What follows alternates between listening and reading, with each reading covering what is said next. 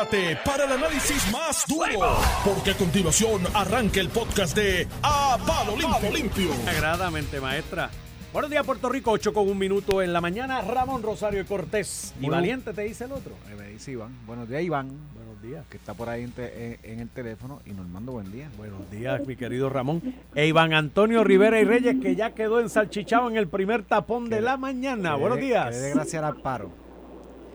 Eh, hay paro, pero el paro es el tapón. No, hay una manifestación allí en la, a la altura de la Piñero, en el Expreso 52 de Caguas a San Juan. Ay, qué lindo ellos en la manifestación. Hay derecho, estamos en una democracia donde tienen el derecho democrático de, de No, expresarse. pero no de parar el tráfico. O yo tengo derecho de pararme parar en tu casa y evitar que tú entres a tu casa. Para manifestarme. Yo estoy en contra de Normando por el titular que dijo hoy. Yo tengo derecho a bloquear el, Mira, el- el acceso Pero una casa. casa es igual que un expreso. Es que es lo mismo. Hay mucha gente que está en ese Es para su casa mismo. y va para su trabajo. Como, ah, en algún lado te puedo parar y otros no. Ah, pues te voy a parar en la salida Noti 1 para que no salga. Eso puedo. Eso Y- puedo. ¿Y la salida de Noti1 es un lugar público o es de una empresa privada? Eh, público privado no puedo, papá. Público. Público privado no Tú caíste puedo. en el tapón, Ramón. No, no. También. Fíjate, lo, lo cogí, lo cogí de refilón. Lo cogí de refilón porque no, no cojo exactamente por esa, es- por esa ruta, pero, la carretera 1 para conectarse con el expreso está. Es broma, amigo. Encendido. Te estoy, te estoy- Mira, Yo sé, yo sé, yo sé. algo, acláreme, acláreme en algo.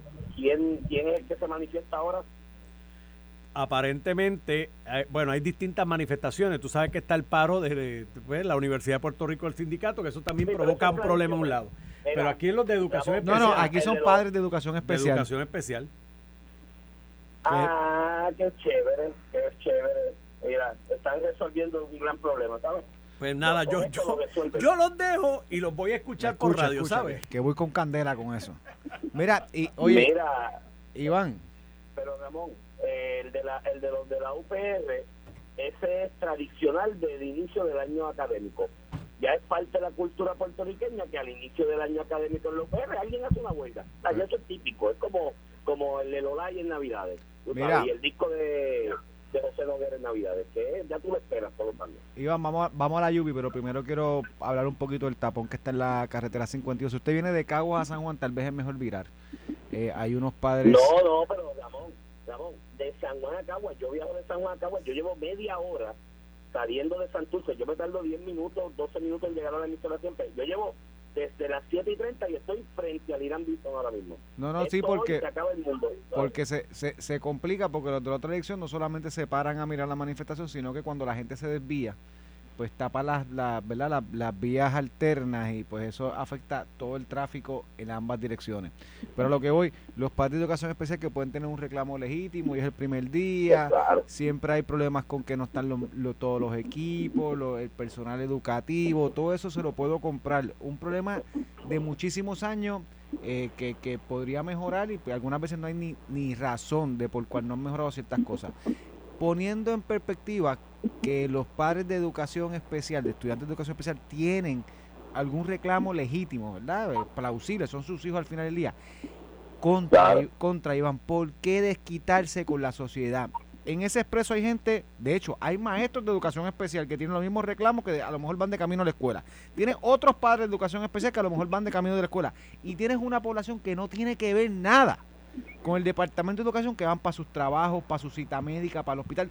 ¿Cuánta gente hoy no llegará tarde a una cita médica? Envejeciente, estudiante de educación especial, porque esta gente le da con manifestarse y chaval al que no tiene culpa. ¿Por qué no se van para la Junta de Supervisión Fiscal? Porque no se van para el Departamento de Educación. No, hacen la protesta y termina. eh, Por eso es que los camioneros tienen la percepción que tienen hoy en día, porque se dedicaron a hacer sus reclamos en contra de la gente en la calle, que no tiene nada que ver con los reclamos que tienen los camioneros hoy en día. Y hoy en cualquier encuesta que tú haces, encuestan la percepción de los camioneros y es nefasta precisamente por las políticas que utilizaron durante 10, 15 años de paralizar el tráfico en todos lados. Ya eso hasta lo dejaron de hacer, en gran medida. Entonces tú tienes estos padres. Iván, con un reclamo legítimo, que, que se lo puedo dar. Puede ser, eh, puede ser eh, las monjitas de la caridad, con su reclamo súper legítimo. ¿Por qué te desquitas con el pueblo de Puerto Rico? Por, hay- la gente que está cogiendo ese tapón hoy no tiene que ver nada con el Departamento de Educación ni con sus penurias. Entonces se llega un punto que tú dices, pero ¿dónde vamos a acabar? O sea, esto es una sociedad de ley y orden. Lo otro que te digo, están allí manifestándose. ¿Dónde está la policía de Puerto Rico? No te puedes manifestar No, así. La economía se afecta, se no, afecta a todo. Ramón, te voy a decir dónde está la policía. Están dando tickets por la altura de Plaza Las Américas.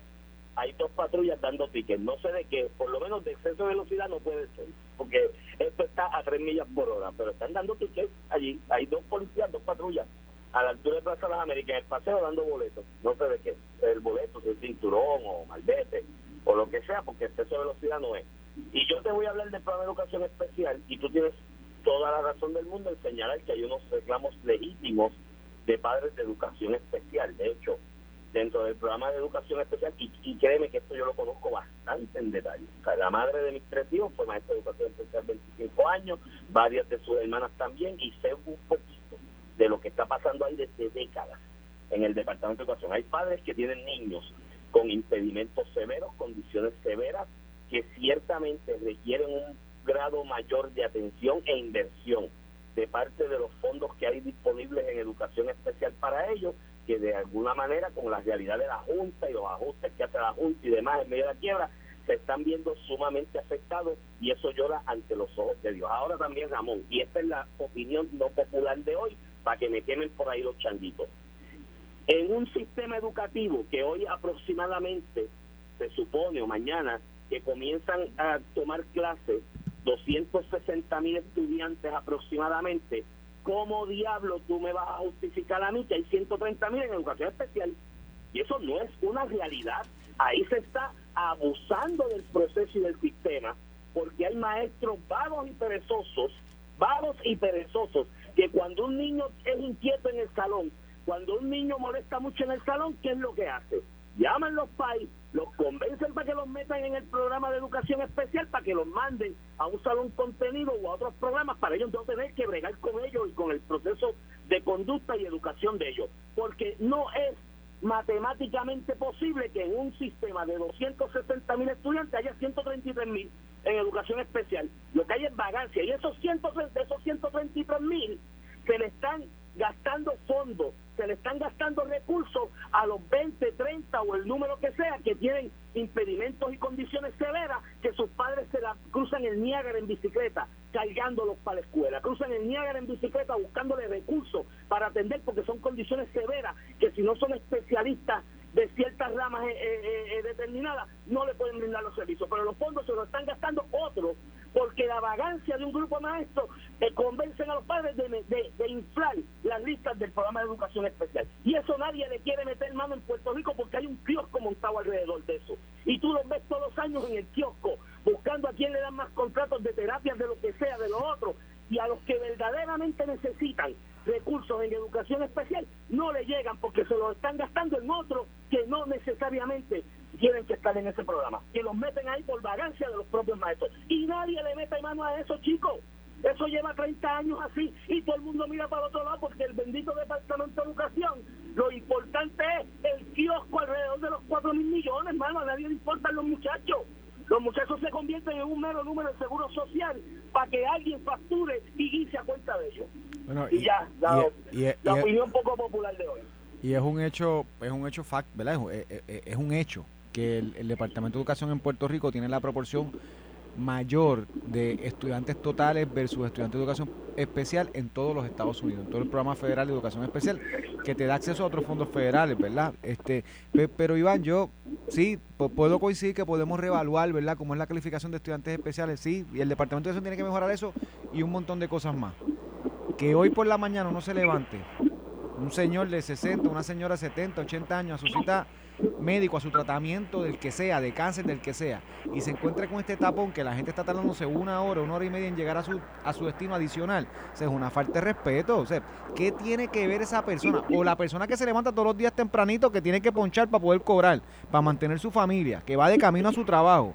Me escribe un amigo ahí, dile a Normando que, que yo tengo un derecho constitucional también a ir a, mi, a, a poder ir a mi trabajo por la vía pública. Y en efecto, sí, la vía pública es para pasar por, por, por, por, por donde uno va, no para que se la restringan. Y esto es una falta de respeto. Por más empatía que uno pueda tener con el reclamo de esos padres, es una falta de respeto que se desquiten con el pueblo en general. Mira. Mira, acabo de, acabo de pasar por el lado de la manifestación, ya se acabó el tapón, los de dirección de San Juan Acagua, tú sabes cuál es el problema. Los averiguamos porque no hay obstáculos, que se paran a mirar. Y eso Sí, sí, no, y cuando... Ahora, ahora a esta altura, los que sí, lo que tú dijiste, los que vienen de Caguas hacia San Juan, creo que pueden buscar algo mejor que hacer con su vida, ¿sabes? Porque está bien, bien complicado. Y denle la gracia a los manifestantes que están allí. Mira, Iván, para tocar otros temas muy relacionados, uno no crea, son relacionados. Este, ayer el sindicato de empleados públicos de la Universidad de Puerto Rico este, decretó una huelga indefinida en el sistema. Hoy Normando entrevistó el Sindicato de Trabajadores de la Universidad de Puerto Rico. Hoy Normando entrevistó al presidente de la universidad y dice que el recinto que se mantiene cerrado es el recinto de Río Piedra, que es el recinto más grande. Y son cerca de mil trabajadores que tenían un reclamo, eh, un reclamo eh, prudente, un reclamo legítimo de que su salario mínimo, que estaba en 7.25, 7.50, se elevara a lo que es el resto de la población, que es 8.50, 9.50 con, eh, con, con lo que entró en vigor el pasado mes. Este, eso se, aparentemente se, se acordó con el presidente actual, Ferrao, que estaba buscando ser presidente, estaba en el proceso de, tranquilizar a todos los sectores para que no se pusieran a su presidencia, que él prometió eso y, y efectivamente eh, durante el día de ayer anunció que la Junta de Supervisión Fiscal aprobó el aumento en el presupuesto de la Universidad de Puerto Rico para atender ese reclamo de elevar el salario mínimo a estos empleados. Aún así, hay huelga como quiera. Hoy está cerrado todo. Y por eso es que tú con esta gente no negocias así. El que te convoca una huelga, tú atiendes su reclamo cuando la huelga termine. Lo, se implementó exitosamente en la huelga del 2017 con la Universidad de Puerto Rico y Ricardo Rosselló como gobernador. Cuando empezaron con el pataleteo los estudiantes a cerrar y a pedir cosas irrazonables se le dio la llave, tú abres cuando tú quieras, así no se negocia. Entonces, mi, mi temor con esta huelga, que hoy son 725, 850, a que, y que mañana será que le den el plan médico súper eh, estrambótico, que no se puede financiar con, con los recursos de la Universidad de Puerto Rico, que mañana se hace reclamo y nosotros estemos de rehén. Se cierra el sistema educativo si tú no concedes lo que yo tengo. Yo no tengo problema con que el sindicato, utilizando su derecho a la huelga, ejerza la huelga de eso a paralizar por mil empleados del sistema universitario, universitario de Puerto Rico la educación universitaria que cogen 50 mil estudiantes en nuestro sistema público que financiamos todos los que estamos, todos los que viven en Puerto Rico, paguen planilla o no paguen planilla, pues cuando pagas el IBU, todos los que estamos aquí en Puerto Rico financiamos ese sistema de educación pública, a diferencia de las universidades privadas. Ese lo financiamos nosotros y lo pagamos nosotros. Pues hoy está cerrado porque hay, mil hay un sindicato que representa a mil trabajadores que estaba pidiendo un aumento del salario mínimo que se les dio y aún así mantienen esto cerrado. Y, y, y mi, mi, mi, planteamiento, a, incluso al presidente Ferrao, que tuvo un careo aquí con Normando en Noti1 con el presidente del sindicato, y está allí los, los audios que lo está pasando a Noti1. Mi planteamiento al presidente de la Universidad de Puerto Rico es que con terroristas no se negocia, que deje de estar tratando de complacer a esta gente, porque hoy es el sindicato, mañana son los estudiantes, después la, la asociación de profesores, y así no se puede gobernar un sistema universitario estando rehén de los que pidan los otros. Usted tiene un reclamo, usted haga lo que usted quiera, puede hacer huelga, lo que sea. Si usted para la universidad, yo no me siento hasta que tú la abras y te doy la llave y te quedas con ella hasta que tú la abras, porque es que no se puede no se puede caer y estamos cayendo en lo que caímos en el pasado, rehén de reclamos del movimiento sindical y en este caso un reclamo irrisorio y meritorio, porque el reclamo principal era el dichoso salario mínimo, se les dio y aún así mantienen hoy el sistema, la universidad principal, el recinto, universi el recinto principal del sistema universitario cerrado por sus pantalones. Bueno, yo creo que tienen varios cerrados, porque el sindicato Sí, el lo, sindicato de empleados de la universidad es los de mantenimiento y, Fe, y otras pero áreas. Ferrao, Ferrao dijo que eh, Ferrao dijo hoy por la mañana que eh, el que mantienen en efecto cerrado es el de la Universidad de Puerto Rico Río Piedra. Bueno, pero eso se podrá extender lo más seguro a otros, porque excepto Mayagüez, el resto del sistema, los otros 10 recintos que hay de más, ese, ese es uno de los problemas de tener demasiados recintos. Tienes que ver con eso en todos lados. Redúcelo a cuatro para que tú veas que eso se va, se va resolviendo y te sobran más chavos para darle más salario a los que se queden y de verdad trabajan. Eh, en, en esa realidad están, están expuestos a eso. Pero mira, Ramón, yo ayer, y me decía Mariela en casa, y tiene toda la razón del mundo, me dice, yo, presidente de la universidad o gobernador, me preguntan por el por la huelga, y yo digo, ah, bienvenidos a la tradicional huelga de inicio de año académico de la OPR, porque es que ya es un chiste, chicos, ya es una charlatanería, ya el recurso de cerrar la universidad que por reclamos de la clase trabajadora y los empleados, sino el grupo estudiante que vela por la salud de los sapos conchos, porque una excusa para cerrar la universidad y es algo como típico del país.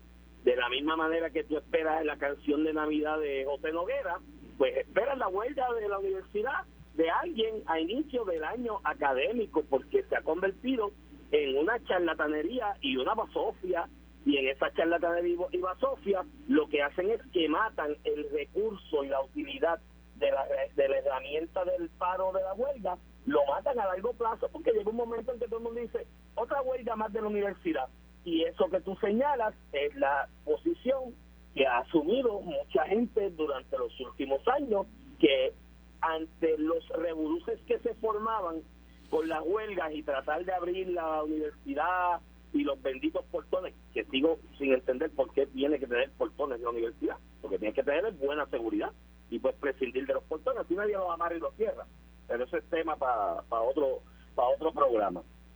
En esos intentos se creaba toda una conmoción y la prensa iba, lo, lo cubría y se echaba un chorrito de gas pimienta y eso era la noticia del día. Y ay Dios mío la, la revolución de Puerto Rico porque nunca hemos tenido una revolución aquí hay gente que piensa que la revolución va a entrar por los puertos de la Yupi algunos van a estar en el refugio bebiendo medalla y chichaito y, y se la perderán pero bueno algunos piensan que va a entrar por los puertos de la Yupi se hace todo ese show y todo ese asunto y ya se ha convertido en una en una chacota y que ha asumido como postura muchas administraciones. Lo que tú dices, eh, ábrela cuando tú quieras, resuélvelo, yo no me voy a meter en eso, a buscarme candela política. Y al final del camino, ¿quiénes son los que se fastidian, Ramón?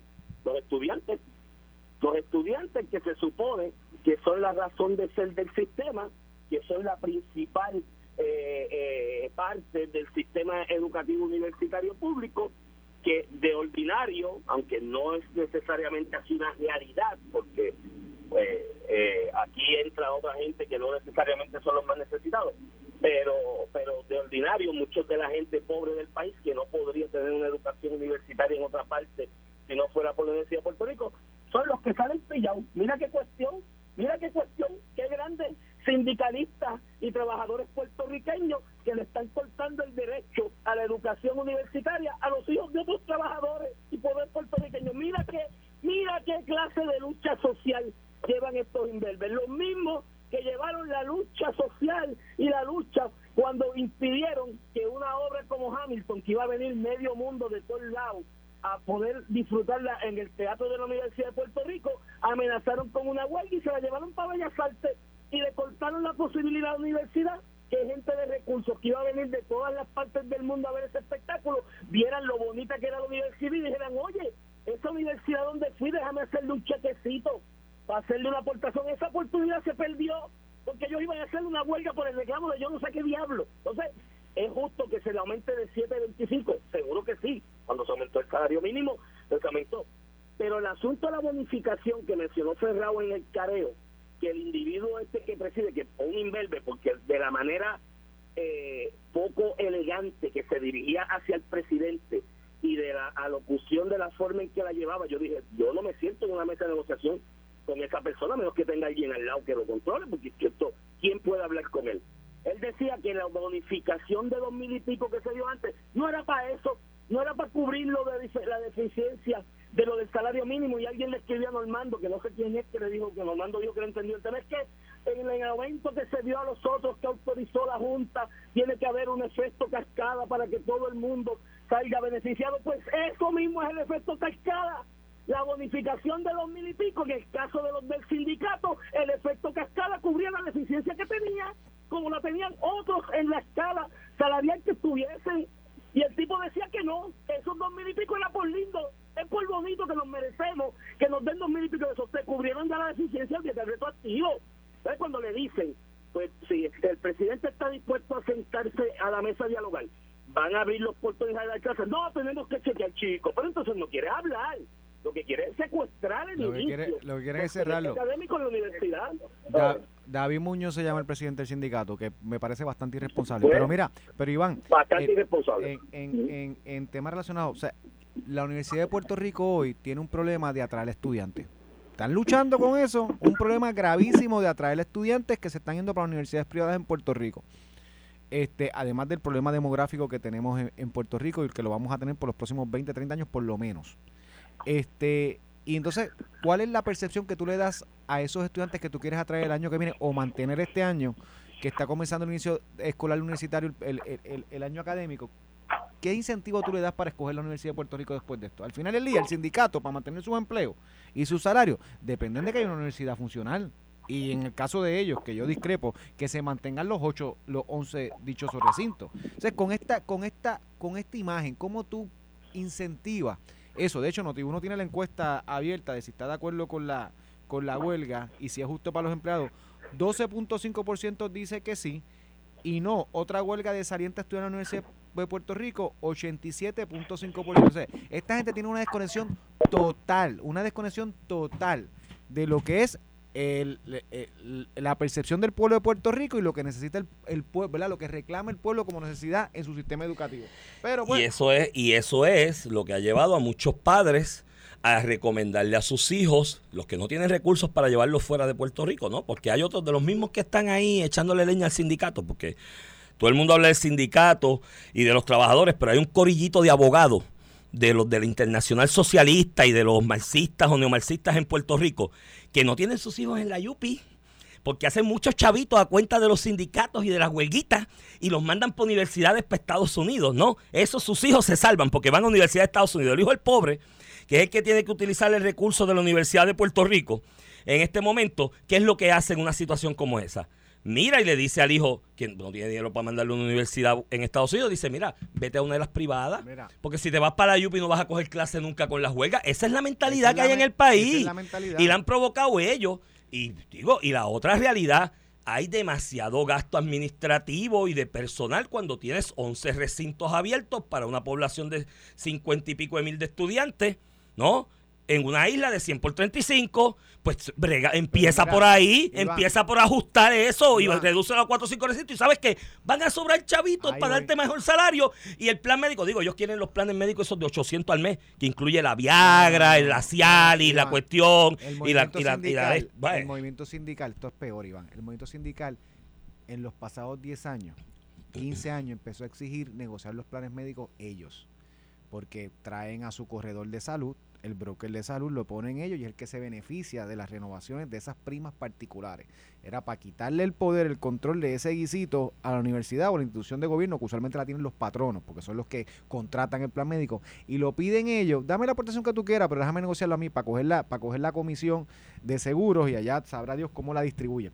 Pero dos cosas, Iván, lo que tú señalas de, de lo de, de- de- con toda certeza de lo que desalienta este tipo de noticias. Pero segundo, aquí tenemos los cursos online. Que no nos dejemos. Ah, bueno, aquí, eso es otra Tú tienes realidad. dos Sí, alternativas. pero vas a tener los de la APU que se van a No, negar a ah, no, los online. ahí es que voy. Mañana, presidente Ferrao, que te estimo mucho, te quiero mucho, todo lo que tú, todo, todo lo que Pero sabemos. no te puedes dejar pasar. Pero el no rolo. te puedes dejar pasar de rolo, papá. O sea, eh, Te comen vivo allí. Tú sigues siendo el presidente de la Universidad de Puerto Rico, ni del sindicato, ni de la APU. Tu misión es que los estudiantes cojan clases. Así que a ponerse los pantalones y hacer lo que hay que hacer.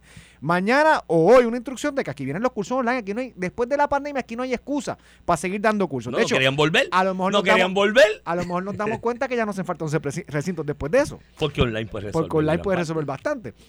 ¿Ve? Para empezar, cursos online. El profesor que no dé. De hecho, estas personas, porque mira lo que viene el segundo capítulo, que espero que Ferrao ni la Universidad de Puerto Rico caigan en esto.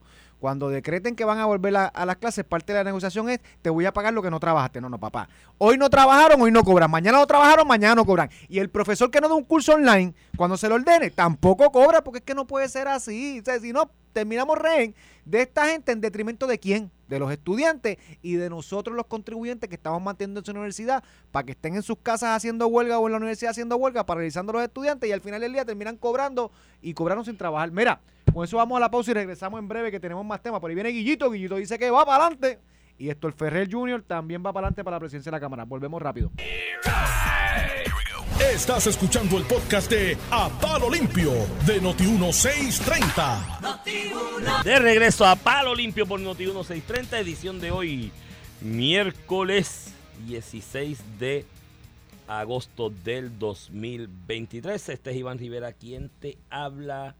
Acompaño al licenciado Ramón Rosario Cortés y Valiente. Buen día, Iván Antonio. Mira, este ayer fue la vista, o comenzó la vista preliminar, no terminó, contra el ex o el alcalde, ¿verdad? Que está suspendido de sus funciones de Mayagüez del Partido Popular, José Guillito Rodríguez. Este, pero bueno, más allá empezaron los, ¿verdad? Empezó el- la argumentación de los abogados asuntos procesales evidenciarios. Eh, se espera que comience durante el día de mañana el desfile de testigos para esa vista preliminar. Se le imputa malversación de fondos públicos y negligencia en el cumplimiento del deber por la inversión esta de 9.8 millones de dólares que se habían destinado al Centro de Trauma de Mayagüez, que se redirigieron a una corporación eh, municipal eh, y se invirtió y pues ahí se ignoró hasta el hospital, el centro de deporte, olvídate, eso fue un, un mejunje. Anyway, Palacio de para lo que voy, le preguntan sobre su, su futuro político y ¿Eh? dice que todavía las candidaturas no han abierto, dice las candidaturas todavía no han abierto. Hay un alcalde electo, o sea, él, por los mayagüezanos, que está en medio de un proceso que en algún momento tiene que terminar y dice, confío en la justicia, estos son trámites judiciales y aquí estamos para seguir, incluso en sus expresiones dicen que vayan a Mayagüez y pregunten para que vean que la gente lo quiere este, que él no descarta nada, que cuando habrá el proceso de candidaturas se hablará, o sea, no descartando correr para la alcaldía. Y ahí es que yo, yo, yo me quiero, digo, me imagino que habrá un comité de calificación en el Partido Popular. Iván, en el mejor de los casos, en el mejor de los casos, comités de calificación. en el mejor caso Paguito, porque aquí hay un hecho cierto. Habían 9.8.10 millones destinados para hacer un centro de trauma necesario en la área de Mayagüez. O sea, el problema de los centros de trauma en el área oeste es que si usted tiene un accidente grave, grave, trauma, de trauma, este que necesita atención inmediata, usted se va a morir en el oeste porque hay que trasladarlo a Río Piedras. Pues por eso se hicieron unas inversiones de un centro de trauma para que esos accidentes de trauma, un accidente de vehículo, una caída, Lo que llega la un tiroteo, aérea, cuando hay ambulancia cuando aérea, hay cuando ambulancia, hay, llega allá y vuelve. Algunas veces los mandan las dos horas en ambulancia terrestre. Esto pasa en Puerto Rico, para que acá te atienda. Entonces, pues, en ese periodo hay, Para llegar al centro médico que está hacinado. hay veces que, muchas veces, ¿verdad? Que a nivel médico, la atención inmediata es lo que te salva la vida. Parar un sangrado, atender pues, lo que sea. Anyway, este, pues, es un hecho cierto que estos 10 millones que, destinó la legislatura no terminaron ahí, terminaron en unas inversiones que terminaron siendo fatula. Hay dos, hay unos acusados, otros declarados culpables a nivel federal por esa inversión fatula. O sea que por lo menos debemos preguntarnos si este es el alcalde que yo quiero. Míralo desde el punto de vista de calificación. Un alcalde que se le dio 10 millones para hacer un centro de trauma que era necesario para el oeste, que lo terminó metiendo en una corporación para inversiones, que salió fatulo y que lo cogieron de zángano, lo que tú quieras decir, vamos a decir que no, no tuvo ninguna intención en este esquema. Ese es el alcalde que yo quiero, pues ese es el alcalde que aparentemente no cierra la puerta de correr. Si no, si ese jurado... Aunque salga libre, Iván, aunque salga Si libre. un jurado lo encuentra no culpable, ¿no? Yo creo que ahí lo que puede haber es un Juan Yuri en todo caso. O mira, o o un no causa en vista preliminar, vamos a poner que un no está aquí y se acaba el caso. Pues él va a decir que salió inocente y que como es inocente, tiene derecho a correr y que aquello pero- fue una patrañilla. Está pero- empezando el discurso. Ayer llevó dos señoras Derecho que- de, de Mayagüez. de Mayagüez que las llevaron al... al La sentaron allí. la sentaron allí a hacer quórum a favor del alcalde y decía, es que eso es una patraña, es que en los que él, en los que él confió, lo, ¿cómo fue que él? Lo cogieron de Suruma. Sí, algo así, no, Pues, no señora, el señora, ¿usted quiere que ese que cogen de Suruma sea alcalde? Ese es el asunto. O sea, la, la pregunta es que el mejor de los casos, la Bueno, pregunta Ramón. es, de hecho, derecho tiene a correr, seguro Bueno, que sí, y un comité lo calificará. Yo te aseguro que con menos que esto, en el PNP no pasa el crisol. De hecho, mírate lo que pasó en Cataño, que se descalificó el director de la división legal del Cano, que había autorizado, no estaba en el esquema, no cogió un vellón, no fue parte de la corrupción, oye. pero part- participó en la evaluación legal Yo- de unas transacciones que terminaron siendo ilegales, objeto de corrupción. de una guagua, 6 mil pesos, Ajá, 5 mil ajá. pesos al mes. Yo decía, pero ya tú estás Pero no, descalificado, pero- loco, si tú autorizaste eso. Pero a esa, a esa persona, ese candidato que trató de correr por el PNP para sustituir al alcalde, Mm. no se le imputó ningún delito, no cometió ningún delito. Pero el PNP cuando lo calificó dijo... no es lo que le conviene a la institución. por el- no, no, y que no es lo que le conviene a Cataño. Yo no quiero una, yo no quiero una persona que pero- se haya dejado pasar. Pero el, Eso el- por el el medio. range del comité evaluador o de la institución es que es lo más saludable para la Claro, institución, porque yo claro. tengo un deber de fiducia, ya sea como junta de gobierno, como directorio del partido, los comités evaluadores tienen un deber de fiducia para la institución de llevar los mejores candidatos, ¿no? Pero lo que pasa es que en Puerto Rico se ha normalizado la ineptitud y la mediocridad como defensa en el derecho penal de cuando se trata de administración pública o tú no te acuerdas de las vistas aquellas que muy bien dirigió Juan Oscar y siempre se los reconocí de las pruebas fatulas aquellas de COVID de, de que se trae mi hermano en un país donde para mover un papel de un escritorio a otro en una agencia tardan dos semanas, movieron el papel como por 10 escritorios de 8 agencias distintas y en 16 horas eh, se hizo un depósito de 19 millones de pesos en la cuenta de banco de alguien. No, es que está fuerte. Y allí desfiló un montón de gente. ¿Y cuál fue, Ramón, la defensa dentro de la potencial comis- comisión de delitos en ese proceso. ¿Cuál fue la defensa generalizada? La ineptitud. Yo no sabía nada. Yo no supervisaba a nadie. Eso andaba por la libre. Yo le daba forward a los emails y no los leía. Yo no fui. Yo no llegué ahora mismo. Era como que tú el- tuviste un secretario de gobernación que decía, de no, decía, no, pero yo no Eso no me toca a mí, gente. eso no me toca a mí. No, gallo. Es que mis tú sabes. no estaba eso. Pues, y yo me imagino que Guillito está en la misma, eso de la señora, de que bien, es que lo pero- embaucaron. Pues él dice, Pero fíjate- él dice, pues yo soy, yo soy medio sanano, que nadie se lo cree. Mire, los que tuvieron relaciones comerciales y profesionales con Mayagüez y políticas, si algo siempre se me dijo a mí desde que yo era nene, pues Guillito lleva ahí como 30 años. Cuando murió Benjamin Cole, él llegó y no ha salido de ahí. Bueno, Lleva lo 20, lleva sacaron 20, 20. como 20 años, pues, yo era chamaco. Lo que me comentaba la gente a mí era que Guillito era del tipo alcalde fuerte, que todo lo que pasaba en el municipio se enteraba. No, no, él él una, lo dirigía. él una vez dijo, en Mayagüez no se mueve una hoja sin que yo lo sepa. Lo dijo- lo dijo una Exacto, sí, sí. Pero mira, algo, yo- algo similar le aplica a Rivera Chat. ¿Te acuerdas el de el, el Crepa Gate y la cuestión? Y uno que tuvo que le Mm. Dirigía Ah, unos fondos y un superintendente, algo así. que que, hizo alegación. Sí, y sí. pues la defensa de Rivera Chat fue, yo no sabía nada, pero gallo, si tú todo el tiempo hablas de los líderes que tú eres y que tú ahí estás en control de las cosas, para unas cosas sí, para otras no.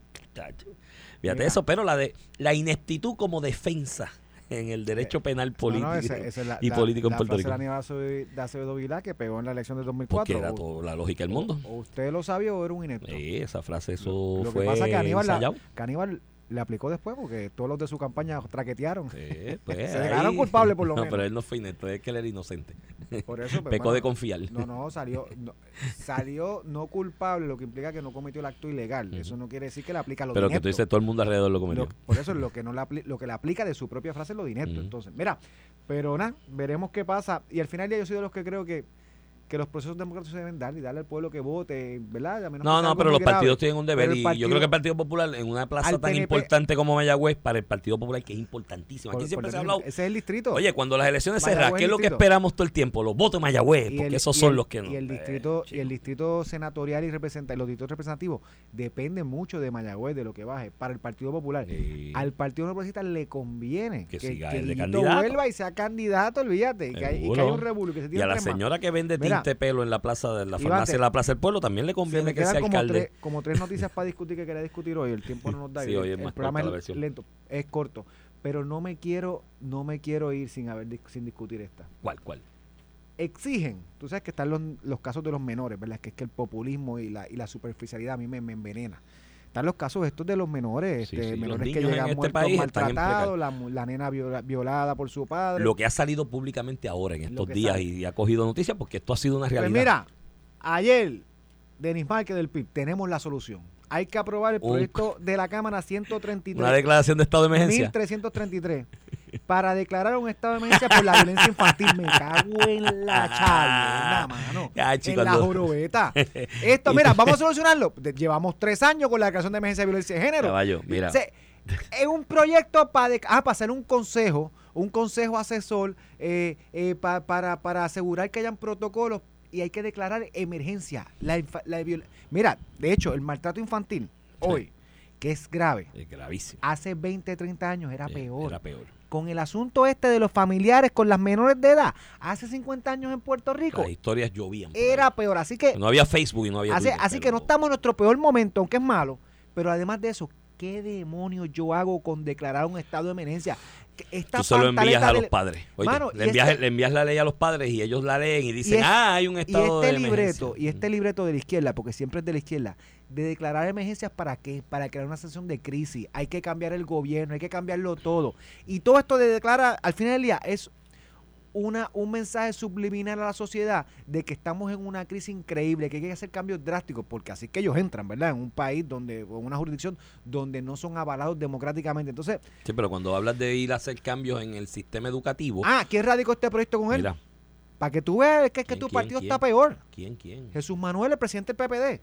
Él y, Ven acá, pero alguien le explicó a Jesús le Manuel, corre- le alguien le explicó a Jesús la Manuel que la, que, la, que la guerra del PPD es sobrevivir al avance de la izquierda. de la izquierda. ¿Verdad? O sea, alguien le explicó no, no, eso. hay dos facciones en el PPD, papá. Tatito que les quiere meter leña, que es un té demoníaco, que vamos a exigirle qué sé yo qué para que en, en la No, comisión el, de elecciones. el, el olfateo que son el rival. Y tienes en la ala que Jesús Manuel, yo no sé por qué, se ha amarrado de que es que voy a aplaudirles a la izquierda como si eso me ganara votos a Bueno, mí. porque Jesús Manuel estuvo en la elección de Alejandro el 2012, que los independentistas y ciertos grupos de lo que llaman izquierda en Puerto Rico le prestaron el voto y, precisa- piensa que se lo van a y prestar a él. precisamente por eso que pasó con Alejandro, nunca va a poder hacer, nunca y va a ser igual. Y piensan que se lo van a prestar a él, pero mira, esa cuenta está sobregirada. Ya tú no le puedes facturar esa cuenta de pedirle prestado el voto Y ya a la izquierda porque ya ellos están y ya crearon su vehículo electoral que en algunas que como algunas, algunos sitios como en San Juan son Sí. más fuertes que el De PPD. hecho, estuve hablando con alguien ayer sobre el asunto de lo de la escuela, de la escuela, de la encuesta y demás. Me dicen que lo de por partido está muy bien hecha y está ahí. Hay una cosa en San Juan que no es igual. Y me dicen que está muy bien hecha y demás. Lo que pasa es que en la encuesta no le dijeron al encuestado, eh, ¿tú estarías con Victoria Ciudadana sin Lúgaro? Porque ese que te dice que sí, que estaría con Victoria Ciudadana, tiene a Lúgaro. Mira. en su subconsciente. Pero ese es tema para mañana. Manténgase en sintonía porque en tiempos de crisis hay que ser responsable con su planificación financiera. Y Alex tiene invitados especiales para hablar con ustedes y orientarlos. Esto fue el podcast de A, A- Palo Limpio de Noti1630. Dale play a tu podcast favorito a través de Apple Podcasts, Spotify, Google Podcasts, Stitcher y notiuno.com.